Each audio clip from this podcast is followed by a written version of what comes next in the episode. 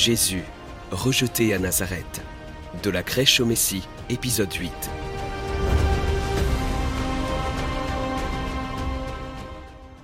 Les débuts du ministère de Jésus furent marqués par une grande déception.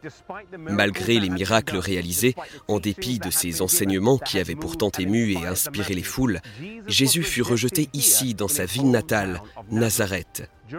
Pendant son enfance et sa jeunesse, il avait fréquenté la synagogue ici et avait connu les gens, mais il n'était jamais retourné dans sa ville natale pendant son ministère public. La Bible dit il entra dans la synagogue le jour du sabbat et se leva pour lire.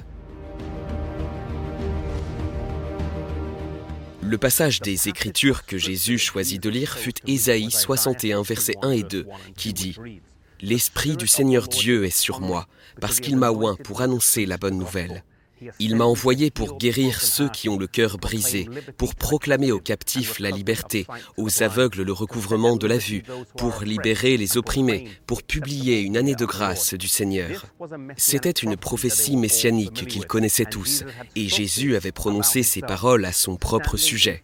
Debout devant eux, il dit, Aujourd'hui, cette parole de l'Écriture que vous venez d'entendre est accomplie. Cette prophétie parlait de leur esclavage spirituel et de leur captivité, que le Messie les libérerait du pouvoir du mal et rétablirait la lumière de la vérité. Cela les toucha dans leur orgueil et leur fit comprendre que l'œuvre que Jésus allait accomplir était complètement différente de celle que eux attendaient du Messie, à savoir les libérer de la domination romaine. Ils n'étaient pas aussi intéressés par la délivrance spirituelle que par la délivrance littérale, celle de leurs oppresseurs romains. La Bible raconte qu'ils se mirent à demander Qui est cet homme? N'est-ce pas le fils de Joseph, le charpentier? Peut-être se moquait-il de son humble profession, ou peut-être remettait-il en question ses revendications parentales, étant né d'une vierge et sans père biologique. C'est une histoire qui a sans doute provoqué le rire et l'incrédulité.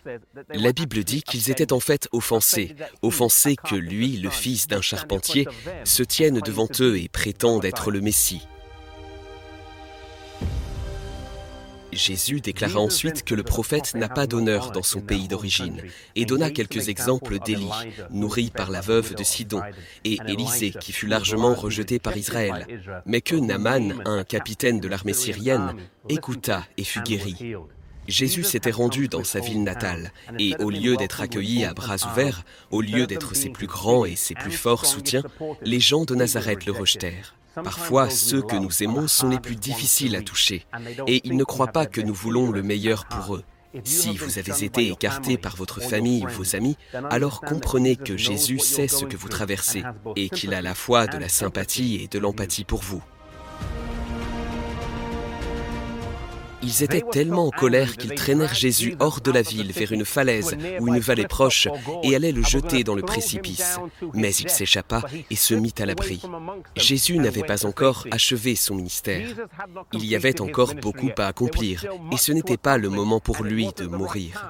La vérité était très peu appréciée à l'époque de Jésus, et la vérité n'est pas appréciée de nos jours non plus.